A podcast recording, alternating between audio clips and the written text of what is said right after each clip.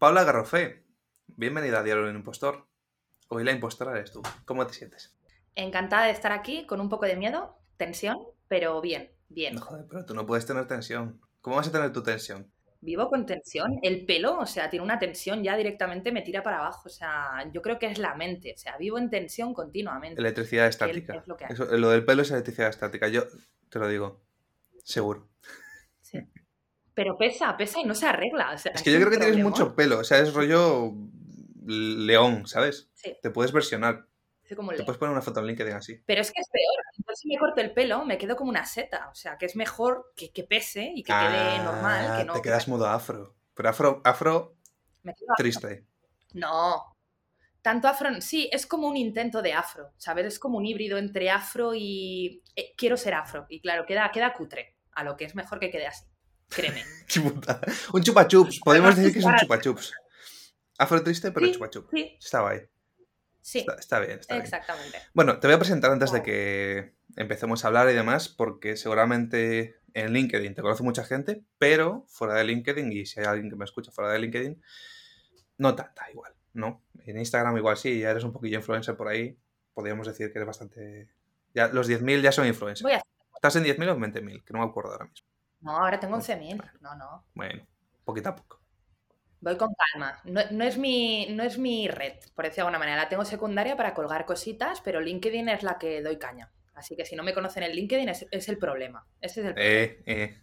Ese es un verdadero problema. hablando de LinkedIn, vamos a. Yo lo que hago básicamente es coger el perfil de la persona y me lo leo, ¿vale? Entonces, yo voy a leer directamente lo que tienes debajo de tu nombre, que es ¿Vale? creativa influyente, diseñadora gráfica, gestora de redes sociales, creadora de contenido creativo para tu marca. Es decir, yo he pasado de tener a dos gurús a una influencer. O sea que vamos por buen camino en el podcast. Vamos bien, vamos bien.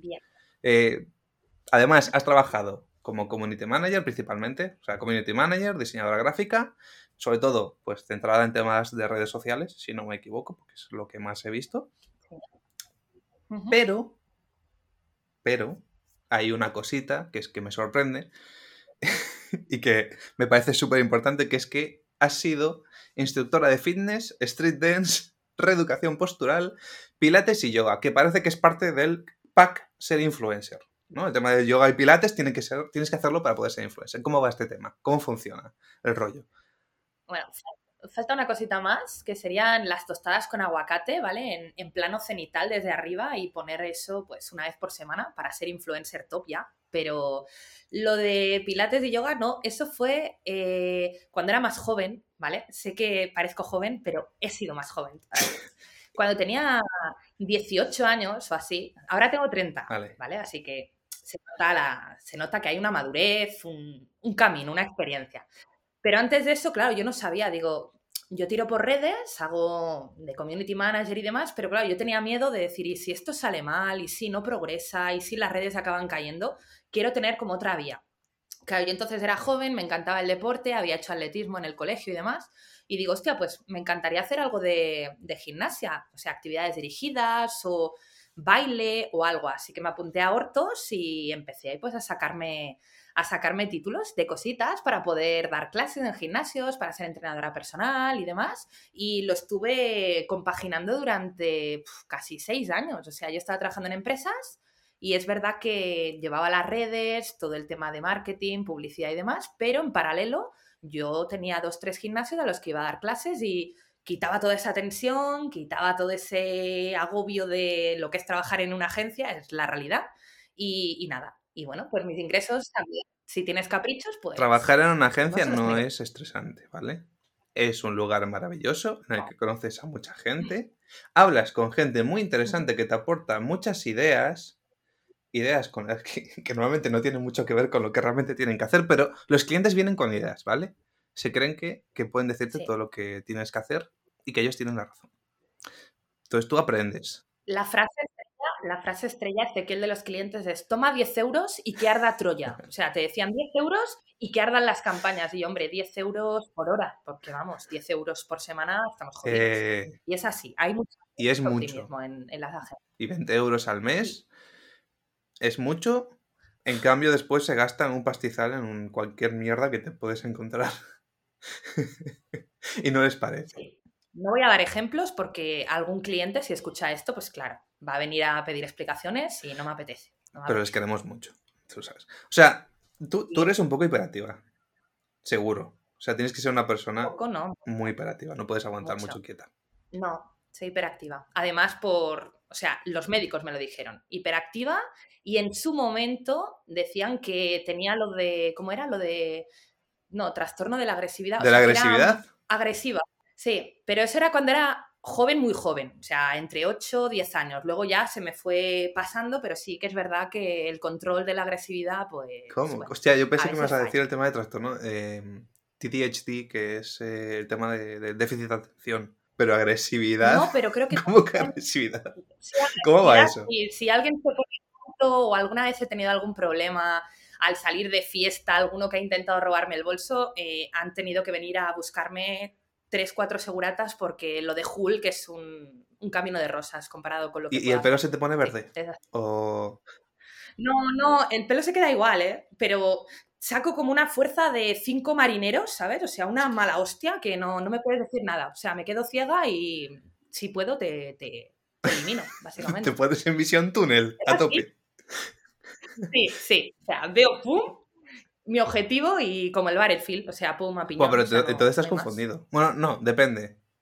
Te iba a decir que te has confundido porque hacías pilates y demás, pero te olvidaste del boxeo, que igual te iba mejor. No, me quería apuntar, pero no coincidía con los horarios, porque como hacía tantas cosas, era a las 8 de la tarde, yo llegaba a las 10 de la noche a casa y no me cuadraban los horarios. Si no hubiese hecho boxeo, es lo que quería hacer, sí. Y kickboxing también. Solo entrenamiento, ¿eh? Competir no, no me gusta competir. Era para ponerme en forma y demás. Me gustan los entrenamientos de boxeo, me gusta mucho, pero no pudo ser, así que Bueno, pero dejas de dormir y ya está. O sea, te dedicas a... no duermo. Otra de las cosas que tengo es que duermo dos, tres horas al día. Es un problema que tengo también.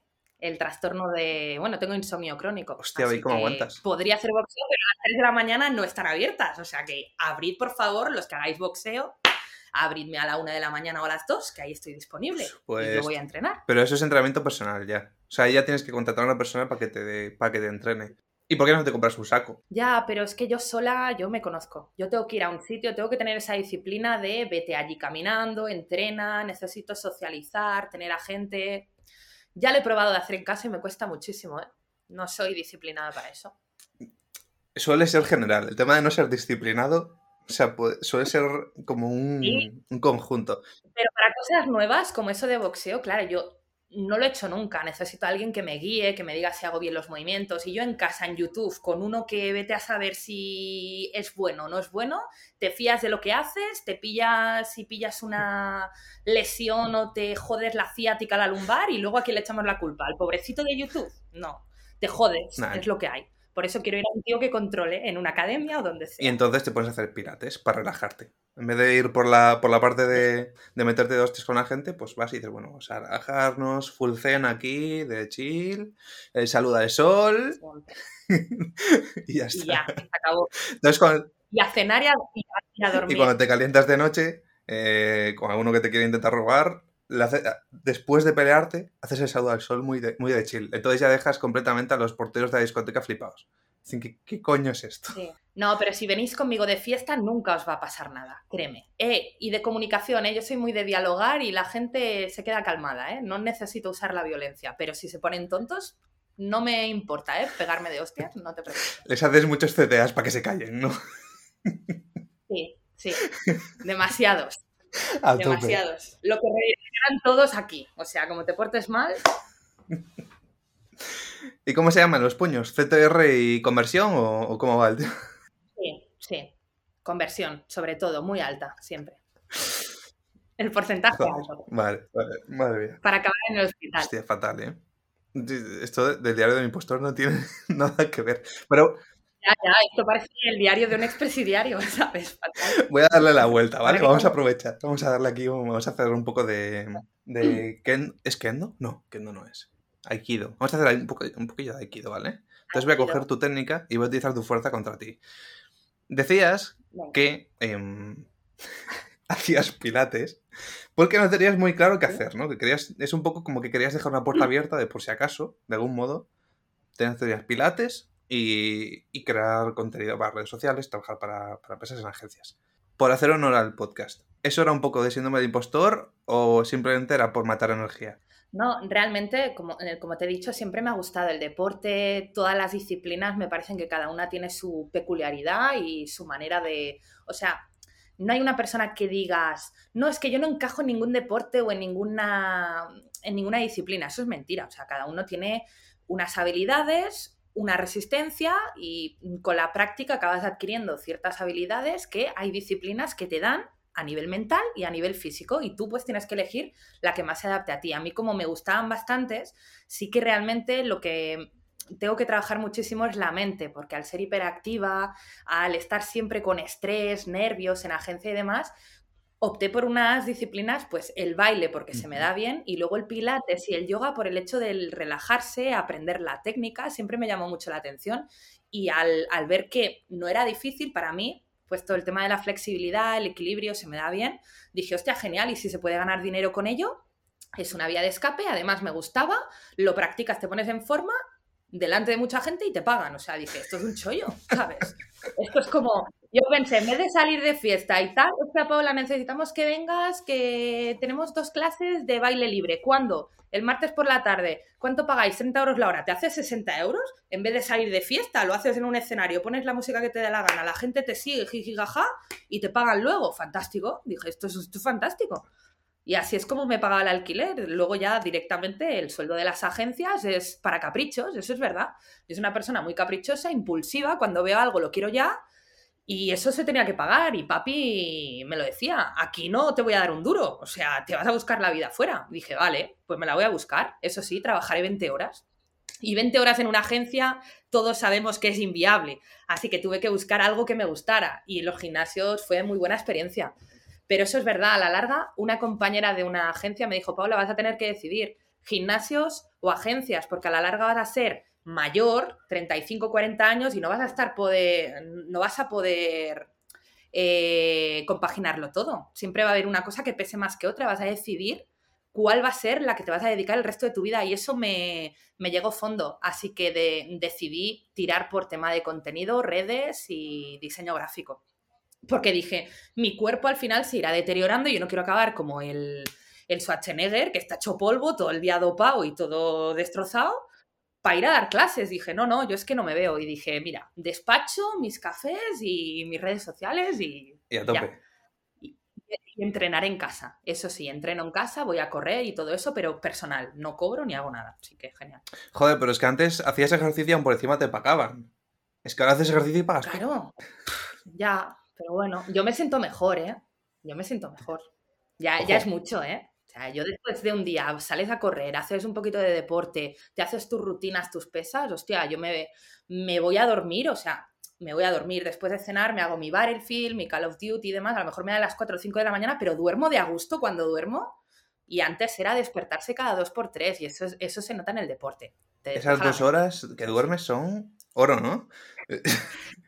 Sí, es como si te pegan un tiro y te duermes y luego te levantas, es algo así, pero te levantas regenerado, bien. Decir, venga, aguantar otras 40 horas más, sin problema, de empalme. Vamos a hacer dos días seguidos. Pero esas son las endorfinas. Se llaman, son las endorfinas, ¿no? Sí. Es que a mí, ¿sabes lo que me pasaba con el tema del deporte? Em, bueno, yo antes hacía mm. eh, lo que es, eh, bueno, se llama wushu, que es lo que se suele conocer como Kung Fu, pero en este caso era más bien más cercano a artes marciales mixtas. Y lo que me pasaba es que era un entrenamiento de 9 menos cuarto de la noche a 10 y media, y claro, me despertaba muchísimo. O sea, estaba reventado, pero salías, te duchabas y tal, y después como que el cerebro me estaba más activo que, aunque el cuerpo estuviera reventado, el cerebro se me activa con el tema del deporte. Entonces he intentado hacerlo por la mañana, pero, pero me da mucha pereza porque soy una persona que se acuesta tarde y se levanta tarde. Le gusta y me cuesta mucho levantarme temprano. He intentado el tema de las 6 de la mañana o estas movidas. Eh, no he aguantado mucho. O sea, parezco un zombie. Soy como. Parezco un poco. No sé.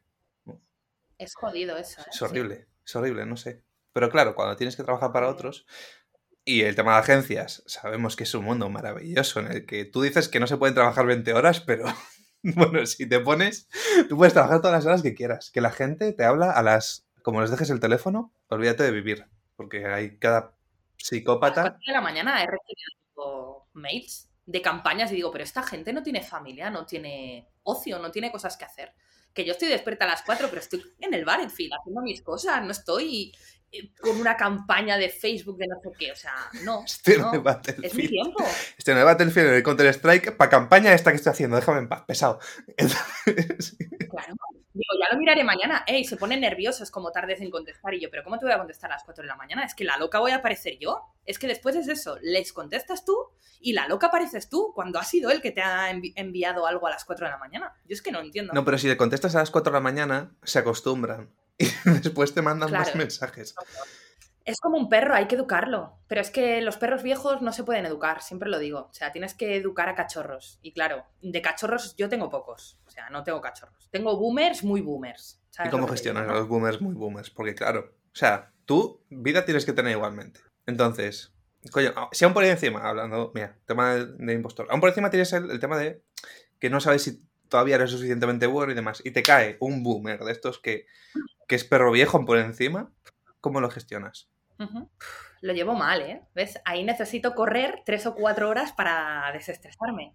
Pero es que, claro, hay dos tipos de boomer. Hay el boomer que no entiende de redes y te, y te da el material, te da las redes sociales, te da las contraseñas, te da toda la movida, el manual corporativo, búscate la vida. Yo eso lo prefiero. ¿Por qué? Porque confía en ti plenamente, está cuando tiene que estar, pero apenas sabes de él en tres meses. Y va pagando. Ese es el cliente ideal para mí. Ahora, ese que es desconfiado, que te llama a deshoras, que no entiende las cosas y quiere reunión cada dos por tres para que se las cuentes cuando ya se lo has explicado en un mail. Eso es como cuando envías un presupuesto y te dicen, ¿podemos tener un Zoom o una videollamada para comentar el presupuesto? Y yo, ¿pero qué quieres comentar? Eso es como comentar un ticket del Mercadona. O sea, esto es lo que vale. Vale, 800 euros al mes que te gestione dos redes, con contenido ta ta ta ta ta, ta más el IVA, punto. Y las condiciones legales. Si no hay feeling en tres meses, cortamos el contrato, tanto por ti, por mí. Esa es una norma que tengo de siempre, porque si yo no aguanto a la persona, ¿por qué tengo que tragar contigo un año? O sea, se rompe el contrato y a tomar viento. Pues esto es lo mismo. O sea, tú no puedes tener que aguantar ciertas conductas de clientes que no tienen ni idea de lo que se está haciendo. O sea, hay clientes que te llaman diciendo, no, pero ¿por qué has hecho esto? No, no queríamos colgar este contenido. No, no, o sea, hay una estrategia, hay cierto contenido que ya está establecido con unas acciones que se van a hacer y esto es lo que se va a probar este mes a ver si funciona. Esos que te vienen con las redes vírgenes que están hechas polvo, que hay unos contenidos casposos, no, los siguientes, o sea, prehistóricos, y te dicen, Paula, quiero renovar, quiero frescura, quiero disrupción, te dicen el rollo, ¿no? Dices, vale, les comentas todo, cómo va a ser, pero paso que das, paso que podemos comentar esto, tal, no sé qué. Yo digo, pero tío, ¿sabes? O sea, lo comentaremos si quieres a final de mes, te saco las estadísticas, lo comentamos todo y hacemos pues como una auditoría. Lo que no puede ser es que cada cosa que hagan te llamen, ¡ay! Uno que me tocó recientemente, que si escucha esto, mm, le metí una bulla buena, pero ya sabe de qué va. Llamó y me dice, y este era joven, ¿eh? además, este tenía 25 años, que yo dije, joder, qué mentalidad para tener 25. Sí, sí, sí. ¿Crees que esto lo va a entender la gente tal? ¿No crees que es machismo yo? Porque puse un titular que ponía tenemos que hablar. ¿Eso es machismo? ¿Por qué? Tenemos que hablar. Y puse, hombre, si pusiera tenemos que hablar, no me ha venido la regla, podría entender que fuera un poco de machismo, pero es que no era machismo, eso no es machismo, tenemos que hablar. Y me dijo, no, es que muchas mujeres se pueden sentir mal porque tenemos que hablar, no me ha venido la regla. Y yo, hombre, a mí no me viene la regla y tengo un hijo, para mí es como un tumor. Pues claro que me jodes, habrá gente de todo.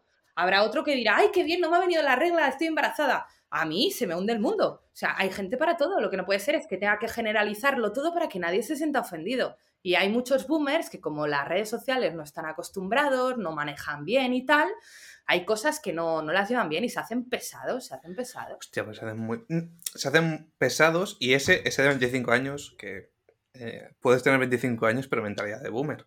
Sí. O sí, mentalidad de niño de verdad. 3 años, que, hay, hay- hay de todo. Pues es peligroso. Un niño de tres años en redes sociales, vamos, como un mono loco con una con navaja. dinero? Es peligroso. ¿eh? bueno, ya los ves. Los niñitos estos que tienen dinero con el Lamborghini y demás, claro.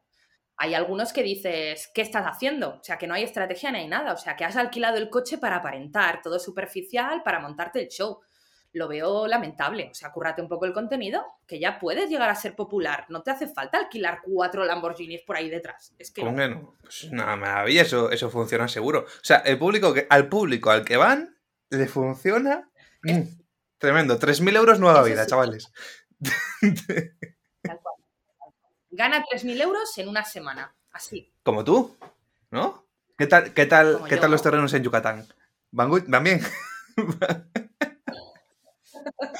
Es verdad, recibo cada mensaje de que es lamentable. Me dijo una que si quería invertir en Yucatán, digo, a las, y eso igual, a la una y media de la mañana. Eh, pero es que eso viene de LATAM, pero- joder. Yo entiendo ahí el horario. No sé yo, ¿eh? porque le vi el perfil y la tía era de Madrid. Digo, no, no entiendo a lo que pensé. Debe de estar haciendo chanchullos y ha topado conmigo y, y me lo suelta a ver si cuela. Y yo, pues claro que no cuela. O sea, no, no cuela. Ya sé yo que hay una mafia detrás. ¿Invertir en Yucatán de qué? Es que le dije, ¿en qué? Me dice, en tierras. Y yo, de verdad mi perfil, a mí me da pena. Digo, esta gente que te viene a pedir cosas o tengo una herencia de mi abuela y la quiero compartir contigo, tengo cara de gilipollas porque a lo mejor me tengo que cambiar la foto de perfil, pero yo pienso eso. Si piensas que soy una ingenua o que tengo un problema, ¿para qué contactas conmigo? Yo es que no lo entiendo. Y recibo mucha mierda. Digo, debe de ser esto, la foto del perfil. Joder, pero ¿no- ¿no has visto? Ay, tienes que, tienes que verte el, el- la charla TED de respondiendo a mensajes de spam. No sé si te la has visto, está en inglés. O sea, es en inglés. Es, es un tío que se dedica a responderle al, al que te dice el tema de, de traer oro o el de Sí. marido. El El... príncipe de... ¿cómo se llamaba? El- no, el príncipe de Nicaragua. No sé, uno que es muy conocido. Se van todos. Voy a hacer ah, no sé Empezaron en África, pero se están prosperando y ya están en Latinoamérica. No, no, pero este, este se dedica a responderles y les dice el tema de, no sé, dicen, bueno, eh, quiero llevar oro a Europa y no sé qué tal. Te hago un primer traspaso de un kilo. Y él dice, no, no, no, no, no, ¿cómo que un kilo? No, 30. Vamos a tope. No, no, no, pásamelo todo. Tráemelo aquí. Le empieza a responder. Entonces te cuenta todo lo que, lo que va hablando con la persona y te lo va enseñando en los mails. Es divertidísimo, es la polla. Tiene tres, tres TED así. Entonces tienes que vértelo, aprendes y lo aplicas. Y después eso lo utilizas para LinkedIn y ya tienes contenido nuevo. Pues mira, 100%. voy a eso me, me lo apunto como idea, ¿eh? Sí, sí, me gusta, me gusta. 100%. Está guay, está guay. 100% útil. Y lo pondré probando tal, tal, de la charla TED de tal. Como diciendo, aplicándolo, a Claro. ver qué pasa. A ver, capaz que me meten en la cárcel, ¿eh? Vete con ojo, ¿eh? Pero Yo cuando me caliento soy igual en físico que en mensaje, ¿eh? A mí como te pongas tonto, yo no aguanto ni una, ¿eh? estoy ya muy Claro, pero tienes que tomártelo de chill. Tienes que tomártelo rollo. Vamos a divertirnos. ¿Sabes? Vamos a, vamos a pasarlo bien, Sí, creando contenido. eso sí. Y ya después, pues, la persona se enfadará. Pero es que eh, a mí me mandaron uno de que decían, hemos visto tu perfil, tu web, nos ha gustado mucho, tal, pero vemos cosas que, que creemos que te pueden servir y tal. Y me mandaron un vídeo pregrabado con una que tenía un ordenador, una pantalla verde pegada al ordenador, y lo que hacían era una Sí, ¿eh? captura de la web, la ponían en esa pantalla verde y el tío hablaba siempre lo mismo y se veía solo la captura del ordenador. Entonces era un, era un mensaje súper genérico grabado que dije yo, hostia, no puede ser que esto me lo manden a mí. Porque digo yo, a ver, alguien, lo mismo que tú, pues alguien que no lo conozca o que sea excesivamente novato o, o- o iluso, vale, pero no creo que tenga yo pinta precisamente de una persona que está perdida en la vida y no sabe que eso es una pantalla verde y que no me has dicho en ningún momento el nombre de la empresa ni mi nombre, ¿sabes? Ya, ya, ya, ya. Es que no. Es, es- ay, es una maravilla. Yo creo que van a todos al azar, ¿eh? Mira, yo, yo pienso eso, que dicen, venga, vamos a coger a 50 al azar, lo lanzamos y a ver si hay algún tonto que caiga. Yo, yo me consuelo así, porque si pienso que es por la foto de nuestro perfil, Ezequiel, cerramos ya. Pero ¿eh? ¿sabes lo peor? Que ponen, que después, por ejemplo, estos se ponen que son growth hackers o lo que sea, y el, la Sí. gente que de verdad lo hace acaba jodida porque les están ensuciando el nombre continuamente. Es lo que- ahora mismo el tema, yo me meto ya conmigo mismo porque es, es, es que si no, no, si no te lo tomas a coña el tema de el growth hacker y demás, o de meterte con el tema, la gente que lo está haciendo, que, Sí. que lo hace mal, como es eso, pues es que te deja fatal. Mm. Y al final acabas con redes sociales que son una puta mierda. El spam de, de LinkedIn últimamente es brutal.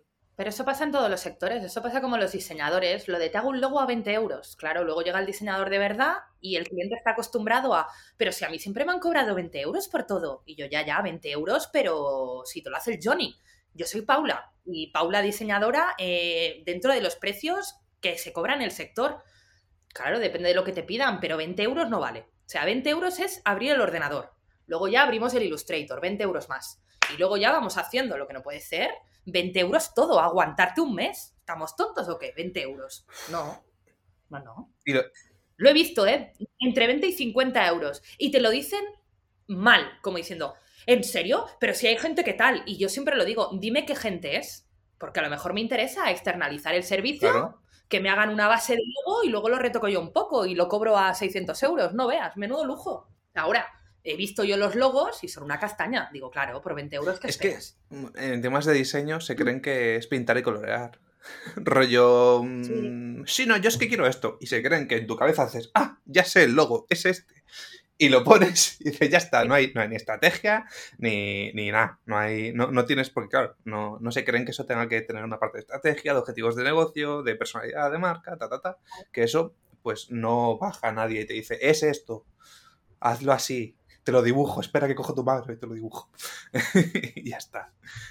Pero eso, es falta de educación, Ezequiel. Mira, el otro día lo comentaba con un amigo, eh, la educación financiera. O sea, hay gente que no sabe leer ni una factura, ni hacer balances, no saben hacer nada. Y eso es porque no se nos ha educado. Lo mismo pasa con esos clientes. Esos clientes, cuando tienen ese problema, es cuando buscan en Internet, búsqueda intencionada, esto es Google, luego salen los mafiosos, anuncio, anuncio, anuncio, anuncio, luego ya sale la gente que está bien posicionada, que no significa que sean buenos, hay gente que tiene una web con 20 años ahí puesta y por eso están encima, no significa que sean buenos, ahí tienes que contrastar un poquito, decir, hostia, a ver quién vale, testimonios, portfolio, ver un poquito, a ver quién maneja. Y entonces eso, preguntar, informarte, mirar las redes, si cuidan la imagen, la reputación, decir, hostia, esta gente controla. Vale, ¿qué pasa? Esta gente no sabe ni cómo buscar.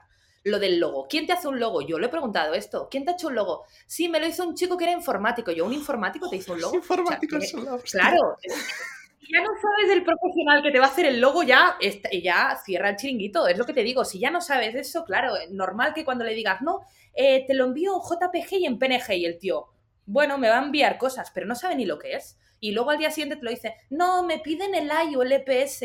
Claro, se lo piden ahí en la imprenta para vete a saber qué movidas está haciendo el tío y te pide unos archivos, claro, normalmente, y se lo preguntas, pero esto no te lo dio el diseñador en su momento casualmente todos los diseñadores de los clientes que me han venido cuando yo pido el logo para hacer contenido y demás, o se han ido a otro país, o se han muerto, o el número no existe. Eso es una mala reputación que tenemos los diseñadores, que es cuando terminas un trabajo, los trabajos es como que desaparecen del ordenador o algo pasa y ese cliente se le abandona y luego te vienen a ti y dicen, es que claro, Paula, yo no tengo este logo más grande de esta imagen y es una imagen de 200 por 200 píxeles y digo, ya, pero si tú quieres ponerlo esto en un cartel de la autopista, de estos de Anúnciate, hay que ampliar el logo. O sea, necesito el vector, el original. Es que el diseñador se cambió, está en Colombia, tal. Y yo digo, no sé qué pasa ahí en Latinoamérica. Todos se van para ahí y todos mueren. Está ilocalizable. Digo, no sé, ni que fuera un narco. Pero nunca más. A lo que tengo que vectorizar otra vez el logo, claro. Y digo, esto hay que pagarlo. Ya, pero es que, claro, ¿tú quieres tu logo pixelado en la autopista o lo quieres bien? Pues tienes que pagar y 20 euros no son. Y acabas discutiendo y ves, ¿ves? Por eso hay que hacer boxeo y estas cosas. Empezamos así y acabamos. Ojo, pero ese logo, ese logo lo puedes poner pixelado y, y, ponemos, pones, buscamos diseñador gráfico. Y ahí ya puedes ir apuntalando un poquito, ¿sabes? O lo vendes como NFT. Ah, ah, tengo yo ahora unas colecciones en NFT, que me he metido también en el tema, pero no vamos a hablar de ello porque si no... porque mi novia también es diseñadora y también hemos montado ahí una tienda. Ah, o sea, tengo montado todo, me falta subir ah, la, ilustración, ¿sabes? Que es lo último que me queda, lo tengo todo montado. ¿Estás en OpenSea o en cuál? Es que hay otra, pero no me gusta nada, es muy fea. No me, no me resulta muy confiable. Solo he probado esa, es la que me recomendaron y al ser tan intuitiva, la verdad es que genial. Eso sí, tiene un precio por meter, me parece que eran de 75, 0, no sé cuántos Ethereum. ¿Qué pasa? Hay dos opciones. La opción de que te hagan oferta, que es lo pones como si fuera portfolio y directamente la gente que esté interesada en tu arte te hace la oferta de lo que cree que vale tu arte. Y luego tú ponerlo en venta, o sea, poner esto vale tanto y que te paguen pues para poner el precio de compra tienes que pagar tantos Ethereum y ese es el problema. Y eran 75 dólares en total. Sí, claro, si tienes muchas obras es que te dejas la pasta. Yo puse tres para probar, tres cositas tontas, digo, a ver cómo va. Y bien, la gente va mirando y tal, y bueno, si algún día hacen una oferta, que no sea de 20 euros, por favor, que sea de, de más. creo que tienes que aceptarla. O sea, te hacen ofertas y tú dices, y te duran siete días, y pues tienes que aceptarla Sí. o algo así. Sí, A ver, es que tiene mucho potencial. Es que, a ver, los, los lereles llaman bastante. Si funciona, yo ya se lo dije. Vamos a probar. está guay. Si, si nos pagan más de X por, por cada una, te pongo a producir como, como si no hubiera un mañana. y empezamos a vender. Pero esto, yo porque no las he visto, no, no he visto lo que ha hecho, pero esto es como lo de, lo comentábamos con un, con un colega el otro día, el tema de las canciones, las canciones estas que al final acabas pagando y luego al cabo de los años se hacen virales y tú la compraste y luego la gente la compra para utilizarla en su contenido y te acaba viniendo a ti. No se sabe, Ojo. a lo mejor en dos años es tendencia, delante de tu novia y aquí todo es forrado. Ojalá. Eso sí. Toca madera. Esto no es madera. Mierda. Yo me toco lo que sea. Después te, después te paso el, el link y, y le, le echas un ojo al, al Instagram. Em, no. nos, hemos, nos hemos ido al final a, a los NFT. De- no sé ni de dónde veníamos. pues Ah, del cliente con el logo pixelado. Hablando de los Eso, No, pero al final- el logo pixelado. Como, no, no, no me has contestado a la pregunta, que es cómo gestionas a un perro viejo. Porque ahí tenemos a los pobres que les han jodido porque tienes a un diseñador gráfico que se ha ido a tomar por saco, que se ha quedado con el, con el Sí. original, lo ha borrado, no sabemos dónde está.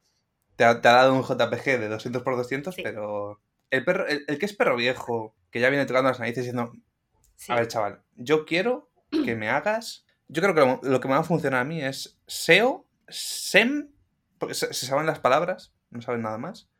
Y, y en Sí. LinkedIn quiero publicar esto. O sea, tú como gestionas a esa persona y dices, no, no, Sí. espera, es que no puedes venirme y decirme lo que tú quieres. Tienes que venir, decirme tu problema y de ahí vemos qué solución puede haber en base a una estrategia. Pero cuando te vienen empecinados, ¿qué haces? Sí, sí, vien- vienen muchos así además. Eh, yo siempre lo que hago, el orden. Bien, cuando esa persona se pone en contacto, a mí me gusta hacer un briefing previo en el cual yo le hago ciertas preguntas para yo saber lo que él piensa, pero espérate, que siempre mienten. O un amigo me ha dicho que me hace falta esto, o ya esto lo hemos probado y por eso sé que necesito esto. Hacemos como una auditoría. Luego tengo mi compañero que es un crack en tema de web, en tema de SEO, en tema de SEM, lo controla todo. A lo que mira las estadísticas, los clientes te dicen que tienen 3.000 visitas y es mentira, no llegan a 10. ¿Qué pasa? Se mira por herramientas, hacemos la auditoría y luego ya, si quiero sacar las balas, las balas buenas, envío a mi compañero y le digo, mira, vas a tener una charla con este señor, ¿vale? De 15 minutitos, le sacas todo el arsenal que tienes, de decir, hemos investigado tu web, pum, le compartes pantalla y le tiras toda la mierda posible, pero toda, ¿vale? O sea, es real, o sea, están todos los números en negativo. Y el tío me vendió otra película. Una, por desconocimiento, porque no sabe. Dos, porque tiene contratado a un tío que dice ser un crack o su cuñado, vete a saber quién es, pero le ha vendido, pues que va todo como la seda, todo genial, pero el tío no tiene ventas. A lo que dice, sí, sí, hay mucha gente aquí en mi web, pero nadie compra. A lo que nosotros desmantelamos todo esto y le decimos, mira, tienes este problema, esto lo tienes bien, ¿Qué es lo que te recomendamos según lo que hemos visto? O sea, nos basamos en los números, nos basamos también en la estética, porque si me hablas de contenido en redes sociales, yo tengo que ver un poquito. A lo mejor el contenido es maravilloso, pero luego ves las estadísticas y no vende una mierda. Que dices, hostias, hay un montón de anuncios, imagínate un montón de posts que redireccionan a la web, luego ves las estadísticas y allí no va ni Cristo. Digo, no lo entiendo con todos los fans que tienes. A lo que hay que analizar un poquito el error. Todo eso se le comunica al cliente. Se le dice, mira, esto está muy bien, consideramos que el contenido está bien, pero a lo mejor faltaría hacer ciertas cosas o ciertas acciones pensándolas bien porque vemos que no se generan conversiones. Que sí, que hay mucha gente, pero pasa algo. Y a lo mejor es porque el anuncio no concuerda con la landing, que vete a saber lo que pone la landing, o porque la landing realmente ni es intuitiva, ni hay valor, la gente llega allí, no entiende nada, o sea, hay que estructurarla de otra manera. Ahí normalmente ya le enchufamos la landing o una web nueva, estupendísimo, con el SEO después, redes sociales te vienes conmigo y ya si quieres ser popular, super top, la marca personal, ta, ta, ta, ta, ta. Aquí hacemos el, el super pack. Pero siempre es eso, coger a la persona y hacerle ver que el problema que tiene a veces no es el problema con el que él viene en la cabeza, sino que son otros. Él, él, viene con la idea de, no, no vendo porque la web es fea y no tiene nada que ver la web.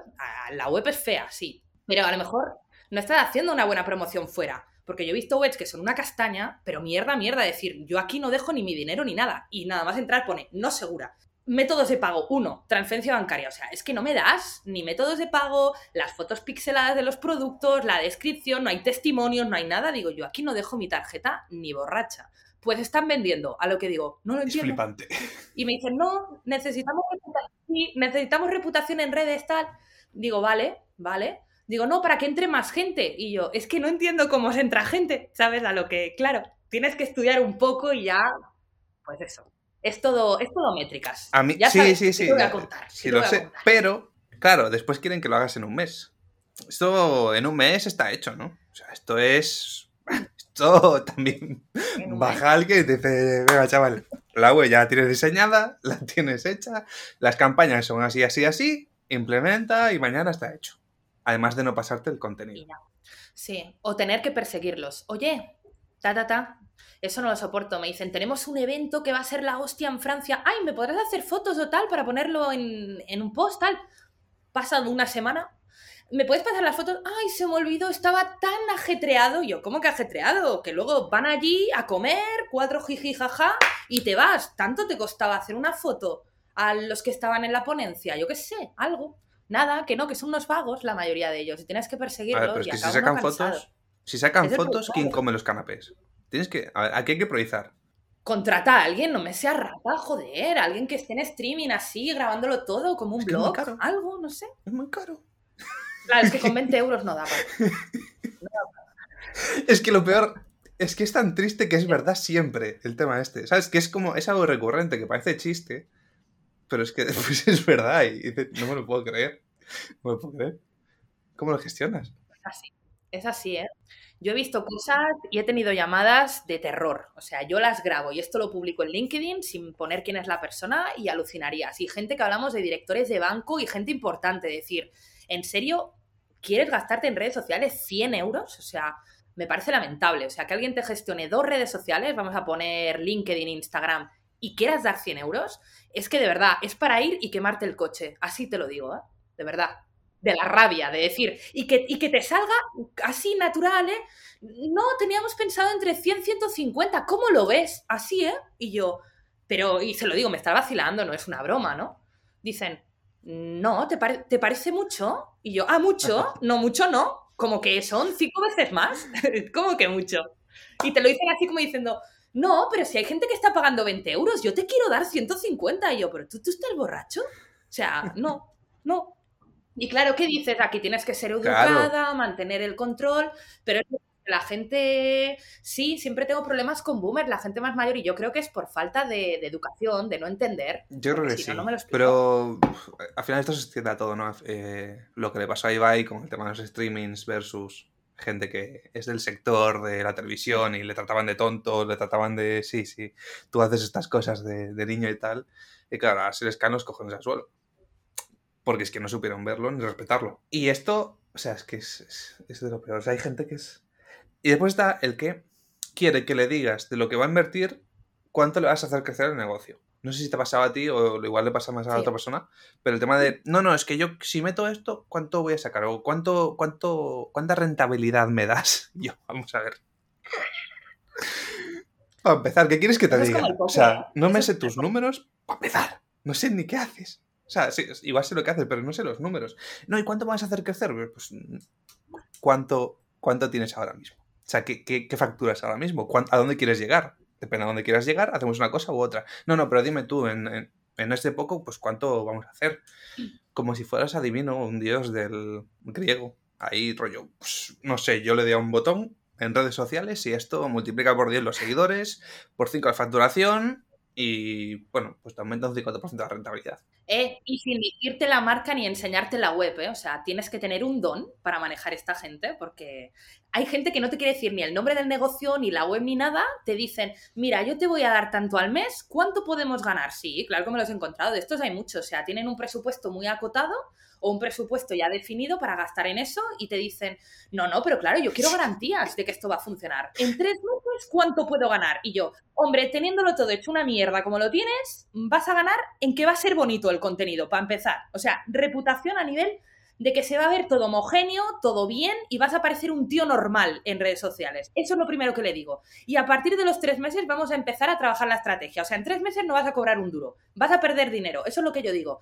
Si aquí ya te pones tonto, te vas y adiós, porque yo no voy a trabajar con presión, no vamos a hacerlo mal, porque no vas a conseguir nada. Yo no te voy a mentir. A partir de los tres meses que lo tengas todo mínimamente bien, que el feed hagas scroll y no te dé mm, soponcio, entonces empezamos a trabajar. Si eso no quieres pasar esa barrera y quieres empezar a cobrar desde el primer mes, yo no soy tu chica. Ya te Paula, puedes ir a tomar ¿cuántas, viento. ¿cuántas publicaciones hay que hacer a, a la semana? A mí me han dicho que hay que publicar todos los días varias veces. No, no, no. No, no, no, no. No, eso es otra. Dime los números. ¿Cuántas veces a la semana? No, es que habrá semanas que a lo mejor tienes que publicar tres veces, otra semana que haces un vídeo de la hostia, no hace falta. Eso va sobre la marcha, es estadística. Yo no te puedo prever en tres meses dónde estarás. No lo sé ni yo. ¿Dónde estaré mañana? Voy a saber de ti, ¿sabes? Ya, pero es que hay otra gente que me dice que, que sí que, puedo, que tengo que hacerlo. Pues vete con ellos. Es que, ¿qué haces aquí? ¿Qué haces aquí, Ezequiel, si tienes a otra gente? Es que no lo entiendo. No lo entiendo. ¿Qué haces Eh, aquí ¿Y los que no te quieren decir el presupuesto qué? No, no, nosotros tú dinos. Nosotros tenemos. No, pero dime un presupuesto, te digo tal. No, no, nosotros lo que tú, lo que tú consideres.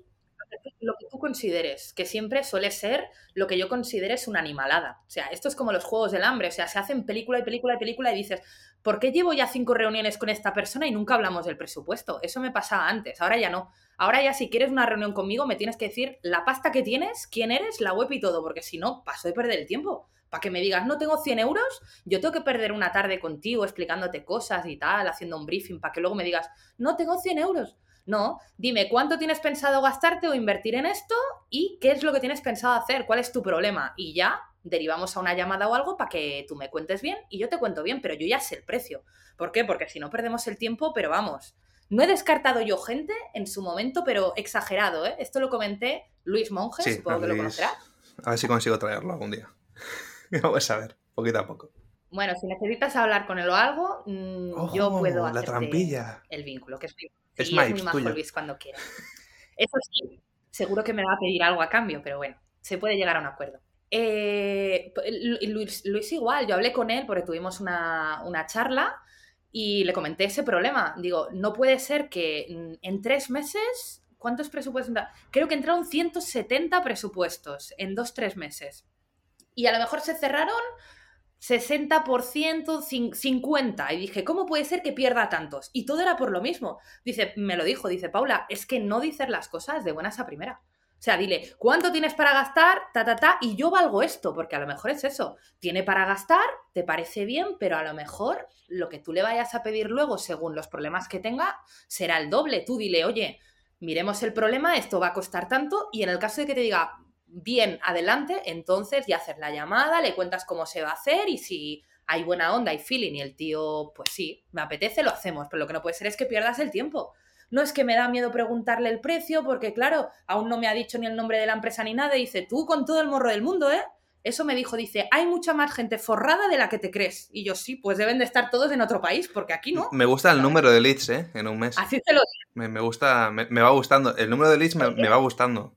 Ojo, así, no sé. ¿Por qué? Mm, Si echas cálculos, 150 convierte un 60%, estamos hablando de que tienes eh, mínimo 90 leads que convierten, multiplicas por lo que puede ser y...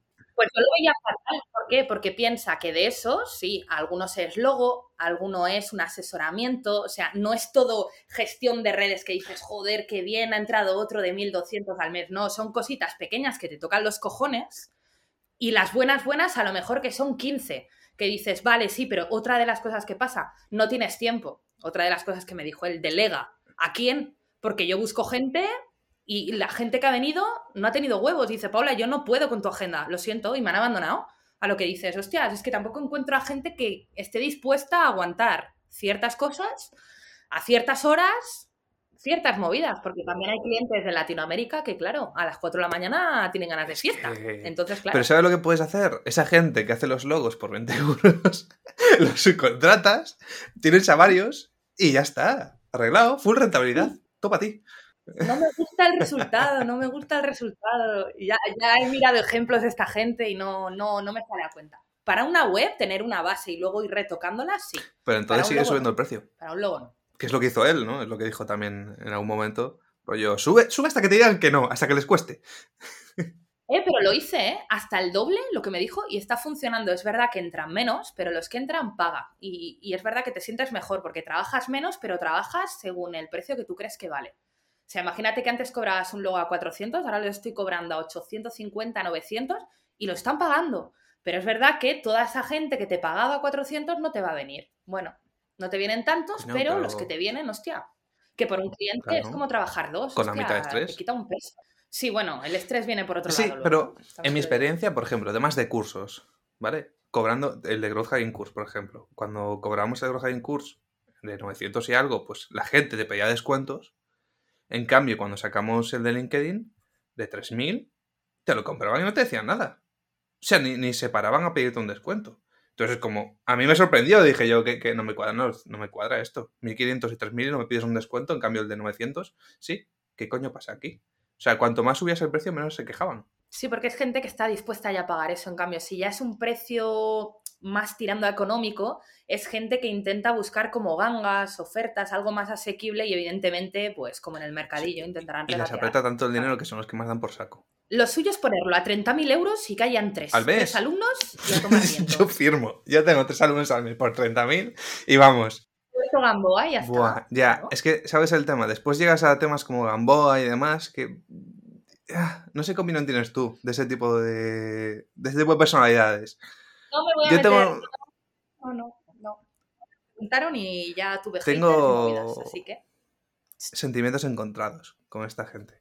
Me sorprende que lleguen a ese nivel, pero a la vez, en cuanto los escuchas hablar, al menos en la publicidad, porque no he entrado a ningún curso de, este, de, de Gamboa ni de estos, eh, solo hablan de ellos mismos. Son como yo, yo, yo, yo, yo, yo. Sí, claro. Pero aún así tienen un de clientes. Porque al final, sí que ves que al final. Si gastan todo eso y ves, ves gente que sí que está. Sí que se ha metido.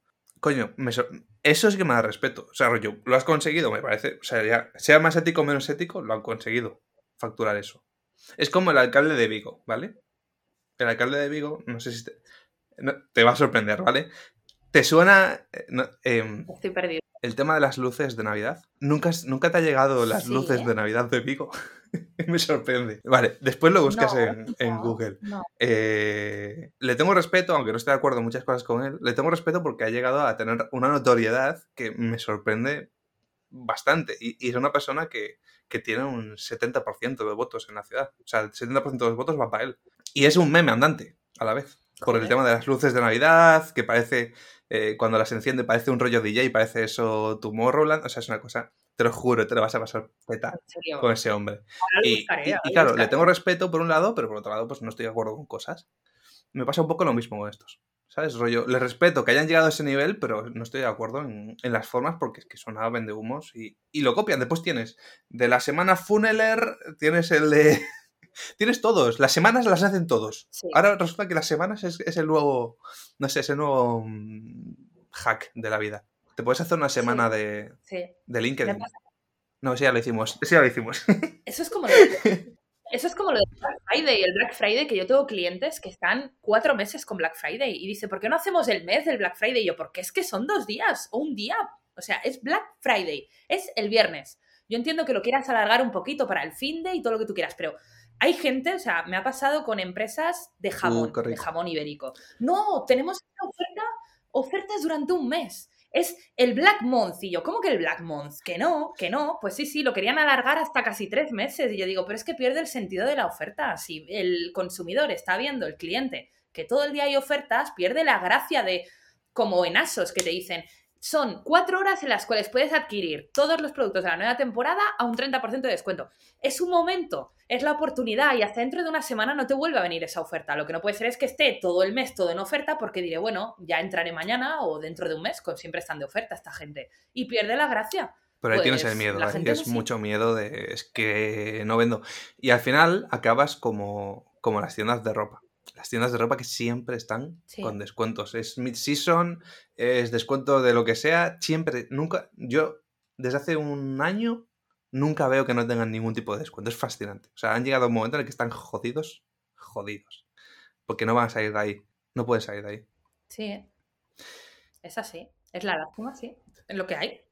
Cada sector tiene Entonces sus cuando problemas. llegas y decides montarte tu propia empresa con tus propios productos y, y mandar a tomar por culo a los clientes y ya está, ya está. ¿Sabes? Yo ya para pelearme me peleo conmigo mismo y, y listo. Ya sí. Si tienes un buen producto, aquí el problema es encontrar el producto, ¿eh? Yo ya lo he pensado mil veces, hostia, abrir una tienda online de algo que guste y piensas, es que está todo inventado, ¿qué hago que sea distinto? que Cuesta, cuesta encontrar eso y cuando lo encuentras tampoco le ves viabilidad, dices, esto en unos meses se acabó la tendencia, se acabó la moda, esto no, no. Y es el producto, ¿eh? Una vez tengas el producto, cambia, ¿eh? Ya ver las cosas distintas. Y yo no es duro. el producto. O sea, es que desde fuera igual la gente le parece fácil. Sobre todo cuando ves a alguien que le va bien. Dices, coño, pero es que ese producto está clarísimo. Dices, pues ya, pues llega tú a él, cabrón. ¿Sabes? Llega tú. Es como lo de la fregona, el palo y el de esto, o el chupa chup, es una bola de azúcar metida en un palo. Digo, ¿cómo se le ocurre al tío? O sea, me gustaría estar en el brainstorming o en el día que dijo, enganchamos azúcar a un palo y le llamamos chupa chups. O sea, yo, me encantaría, me encantaría estar en la mente de ese señor. A ver, yo tengo, no sé si es mito o realidad, pero creo que los dos eran españoles. los de ponerle un palo a la fregona y. No sé. O sea, el del chupachups es que no, no, te, no te sé decir, pero yo en mi cabeza tengo la, la, idea de que sí que lo son. Igual es mito y es de estas cosas que van diciendo por ahí, pero se buscará después. Igual es un alemán o un francés. Búscalo ahí, seguro que, seguro que lo encuentras. Esto te iba a decir, todo, está en Google. Pues dedicada, sí, por el español Enric Barnat. y es nombre catalán. ¿Ese es el del chupachups o el del de la fregona? El, de, el del chupachups, pero eso sí, pertenece al grupo italiano de Perfetti Van Mel, o sea que sí, lo compró un grupo italiano. Pero sí, el tío era español. Meter un palo en, una, bueno, en un en azúcar. chupachups.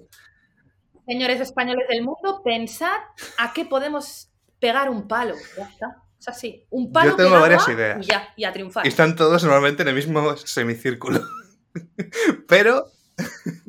Así, a ver, comparte, comparte alguna, a lo mejor podemos ejecutar una. Tú vas al, al Parlamento y tienes ahí muchos productos posibles con un palo metido. Sí, sí. Ya, pero tienen que ser vendibles. claro. Ya, eso ya es otro problema distinto. Pero por donaciones. Y si ya me dices para. Por donaciones. Sí, eso sí. Por donaciones sí. Por pena. A ver, te voy a hacer la última pregunta, ¿vale? Porque nos estamos liando. Esto suele durar una hora. Vamos cerca ya. Y si no, te voy a liar aquí hablando de, cualquier tontería que se nos ocurra. Porque creo que los dos somos de tirar para adelante y lo que, lo que salga. ¿Vale? Tú tienes un perfil. Dale. En redes sociales que tiene un estilo particular, cuanto menos. O sea, tú haces lo que te sale del mismísimo en LinkedIn. ¿Por qué tienes este perfil? ¿Viene de una estrategia? ¿O simplemente eres tú así y dices, pues ya está, si soy así, así soy, ya tomamos por saco, vamos para adelante y a ver qué pasa. Soy así, pero es verdad que hay ciertos contenidos que van con estrategia. Con estrategia me refiero a que me gusta mucho seguir las tendencias, si hay, por ejemplo, en Twitter ves algún trending topic, vamos a poner el caso que todo el mundo conoce, el caso de Andorra, que se lió debate, bueno, o el tema de lo de, sí, Andorra o cualquier cosa que haya liado Ibai o tal. No intento meterme con eso porque mm, mi público sé que es más bien, tengo híbrido, ¿vale? Hay, hay muchos Zetas, pero sí que es verdad que tengo mucho boomer y cuando sacas el tema de los streamings, gamers y demás, una, o no lo entienden y no te siguen o están en contra, a lo que son temas que digo, mira, no tengo ganas de discutir ni de tener estrés, así que vamos a intentar hacer algo que realmente, pues, por ejemplo, acabas de colgar una conversación con un cliente, pues lo que acabamos de comentar, que te ha dicho esto del presupuesto, que tengo 20 euros, que tal, que no sé qué, si ya tienes un mensaje privado donde eso sea vale, que es verdad, o sea, decir, que me ha escrito esto, o sea, tengo un ejemplo de ello. Hago un post, ¿por qué? Porque vengo caliente, tengo la emoción y la rabia de ese momento y va a salir las palabras perfectas en el post para que salga el post de rabia de decir cuando un profesional es estafado por un cliente, o sea, la rabia. Y te sale ese post natural, pero es verdad que hay otros que según la tendencia, lo que vayan saliendo, si ahora está en tendencia, yo qué sé, eh, el tema de los mood boards. El tema de los mood boards, que es recopilación de ideas antes de hacer un proyecto y demás, pues si hay tendencias a la hora de hacerlos y demás, y es algo de que se habla mucho, yo soy diseñadora, me viene al pelo, pues la gente está buscando esto ahora en este momento en Google, lo está buscando en redes, pues voy a hacer un post de ello, ¿por qué no? O sea, me fijo mucho en eso, pero también es todo contenido natural, ¿eh? O sea, según lo que me venga, a lo mejor veo una peli, ahora estoy viendo, sé que es muy típico, pero el juego del calamar, ¿vale? Que está hablando todo el mundo de él. ¿Sí? Pues a mí me queda nada, me queda un capítulo y, nada, pues sí. Pero, por ejemplo, Gambito de Dama la terminé y, dije, hostia, es que es una metáfora a nivel de lo que hacemos los profesionales, de, de cómo tienes que ir avanzando, caes en el alcohol, en las drogas, en tal. No como profesional, sino que caes en la pereza, en la procrastinación, no sé qué hacer, te alías con gente que a veces te puede engañar y tal. O sea, no deja de ser eso, es una metáfora en una serie o en una película, pero con otra disciplina distinta, en este caso el ajedrez. Pues lo mismo, de todo se puede sacar algo, de películas, de series, de la música, de hablar con alguien que no conoces de nada, hasta del más tonto puedes aprender o sacar algo, de manera que haz un post relacionado con ello, de algo que hayas aprendido que te beneficie en el trabajo o pueda ayudar a otros profesionales. Siempre hay algo. Si no hay algo es que vives en una cueva. Y no te da mucha pereza cuando repiten y repiten y repiten lo mismo. Y lo ves 10.000 millones de veces las encuestas iguales, el tema de, los, de las reacciones que da por culo. claro, pero funciona. Entonces, ¿qué haces con eso? Tú tiras por ahí, esperas a que se termine, después lo lanzas tú, o pasas 100% y dices, mira, aunque funcione, me sale, no me sale de los mismos hacerlo. Y paso yo hago lo que me da la gana y como tú dices, eh, las encuestas, yo lo dije en su momento, odio las encuestas y como yo las odio, no hago como toda esa gente oportunista y falsa que dice, ay, como da alcance, yo la hago, aunque dijera que no me gustaba ni tal. No, no, nunca he hecho una encuesta y nunca la voy a hacer, jamás. O sea, por mucho alcance que me dé, no voy a tirar por ahí. Eso es como decir, no, es que si me quedo sin trabajo, tal, pues voy a tener que ir a la calle, me voy a acostar con alguien por dinero, tal lo siento mucho, pero hay otras alternativas. Puede ser robar, puede ser vender droga o lo que sea, pero yo esa no la voy a usar. Pues lo mismo en LinkedIn, ni encuestas, ni dale al corazón si quieres seguir teletrabajando, esto, si estás bien trabajando en oficina, lo veo lamentable. O sea, es como decir, voy a conseguir alcance rápido, pero esto pasa lo mismo.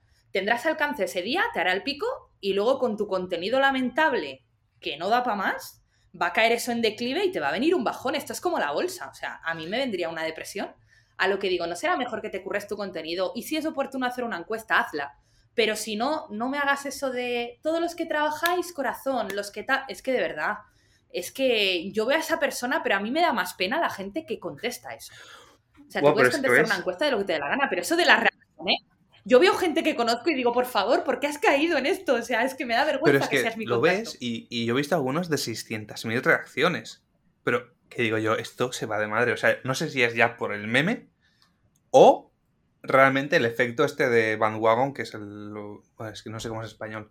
Pero el, efecto de grupo, ¿no? De, manada, de ver que hay mucha gente y tal, funciona también, porque es que es flipante. Es que no Esos son bots. Esos son bots, bots y de todo. Porque no, no, no 600.000. Es que no. Pero luego... el otro día me de 600.000. Que no, que no, pagado, está pagado. Si es que luego vas a ver su perfil, a lo mejor tienen mil contactos. ¡Qué cabrón! puede ser? Y seguro que después te quieren pagar 20 euros. Sí, sí. Mira, eso lo hablaba antes de hablar contigo. Tenía una reunión para tema de ponencia que me decían lo, el guion de, hostia, Paula, mm, vas a hablar de esto, tal, ¿qué te parece? Tal? Y me lo contaba. Dice, la gente de verdad mm, dice, ¿no te ha pasado que cuando ves una publicación que tiene muchas recomendaciones, la gente le da porque dice, este debe ser importante, este tío, o el contenido, y ves el contenido es una mierda y digo, es que la gente no indaga, e investiga, porque luego vas a ver el perfil, o vas a ver que este tío, la web, la tiene caída o tal, y ves que todo, que o es una burbuja, o es un estafador, o ha comprado bots. Esto es así y no pasa nada. Si él piensa que esto le va a funcionar, porque la gente ve que el contenido triunfa y el tío maneja redes y dicen, hostia, pues si el tío consigue eso con sus redes, yo también quiero lo mismo. Investiga un poco, que es que lo vas a ver en su perfil, en su web. No hay portfolio, no hay testimonios, no hay ejemplos, no hay nada, no hay un seguimiento. O sea, es un estafador, estafador de los 20 euros. bueno, después tienes la que esto ya lo dije en, el anterior, creo, el tema de la chica que tenía una, una cuenta de 100.000 seguidores que no, no consiguió vender una camiseta. ¿Te suena? Ah, sí, sí, la influencia, me, acuerdo. Sí, sí, claro, eran todos pagados. porque es una hostia que lo flipas. Te vas a la cuenta de esta, chica y todos eran vietnamitas o pakistaníes, todos los seguidores que tenía. Y todos con cero publicaciones y cero tal. Digo, claro, ¿de qué? o sea, inflar los números para qué? Yo quiero dinero a final de mes. A mí me da igual tener allí 20 mil millones de seguidores si luego no genero que compren 10 camisetas. O sea, es muy triste eso, ¿eh? Prefiero tener 10.000 y que 300 me compren. Ya está, ya he hecho el mes. Estoy tranquila. Pero no sé, yo esta gente que infla o paga por contenido, por tener contactos de más, yo es que no, no lo entiendo. Si luego no te van a hablar ni nada. Eso es como decir, guau, tengo muchos amigos en Facebook y luego no quedas con nadie ni hablas con nadie. Tiene que ser tan triste y vacío. A mí me da mucha pena. Ahí están las Vanity Metrics. y el ego y tantas cosas. Que es que después es, a lo que llegamos, a los gurús, a la gente que no sabe, que vende humo. Hay gente que le funciona y hay gente que vive de, de meter humo y que al final dices tú, vale, no sé cómo vive esta persona. No sé de qué vive porque bueno, engaña a mucha gente, estafan a mucha gente, poca broma, ¿eh? Yo he visto gente que me lo han dicho. Yo pagué tanto por esto, qué decepción, era un PDF de 10 páginas y yo, ¿cuánto pagaste? Casi 2.000 euros y yo, qué vergüenza, madre mía. El típico contenido que te cogen de, de blogs, de internet, te lo juntan, ponen un diseñito money y a ver si cuela. Yo digo, hostias, hostias. Pero es que hay gente que cae hasta dos, tres veces, que digo, ¿le has comprado otra vez? Dice, no, es que, es que era más barato este. Y yo, ¿pero que te ha engañado? ¿Ya te ha engañado una vez? ¿Para qué vas otra vez? Y yo creo que es gente que no, no está bien, no está bien. Y es el COVID. el COVID ha sido una maravilla para algunas cosas y para otras ha sido como la hostia máxima. O sea, pero, pero hay gente que, que está perdida en la vida y se ve, se ve, se ve que está perdida y que no sabe qué hacer. Pero porque Internet eh, para nosotros es como lo más normal del mundo pero se ve que hay gente que vive ahí completamente ajena y en cuanto le metes algo que es obviamente malo, o sea, algo que es obviamente que no, que no, no hay por dónde cogerlo, como que la otra persona tiene una capacidad especial para vendérselo.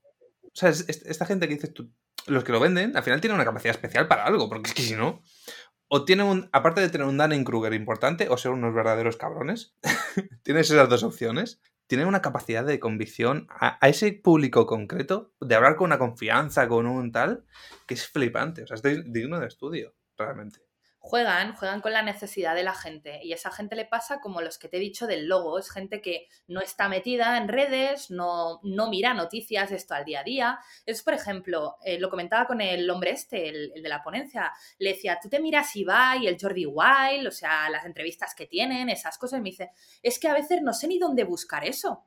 Y digo, hostia, pues investiga un poco qué consume la generación Z, porque la generación Z es la que está pisando fuerte y se está todo adaptando las redes y todo a este tipo de público. Así que hay que generar contenido rápido, efímero, impulsivo y ególatra. Esto es así. A lo que, ¿qué es lo que vende? La naturalidad. Y a mí es lo que me gusta de las entrevistas de, de Jordi Wild o de Ibai.